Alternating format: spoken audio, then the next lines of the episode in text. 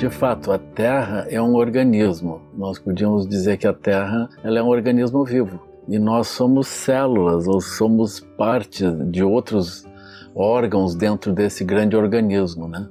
Não há nenhuma dúvida de que esse organismo ele é interrelacionado, ou seja, que as diferentes vidas dentro desse planeta elas são completamente interligadas. Nós, os outros seres e o, e o ambiente inteiro da Terra passa por dentro do nosso trato digestivo. E nós somos compostos de pó de estrelas, não, não há outra substância aqui.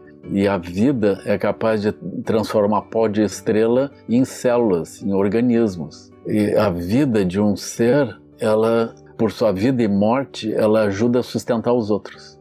Então nós estamos inteiramente interligados, completamente interligados.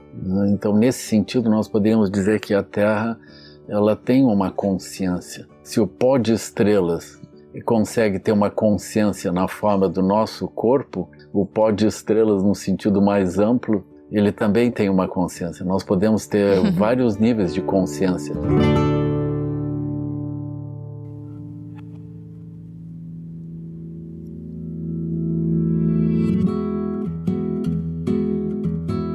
Você acabou de ouvir nossa pílula de sabedoria do podcast Todos os Caminhos. De segunda a sexta, você pode escutar nossas pílulas sempre pela manhã e aos sábados o episódio completo disponível no Globoplay e em todas as plataformas de áudio. Até a próxima!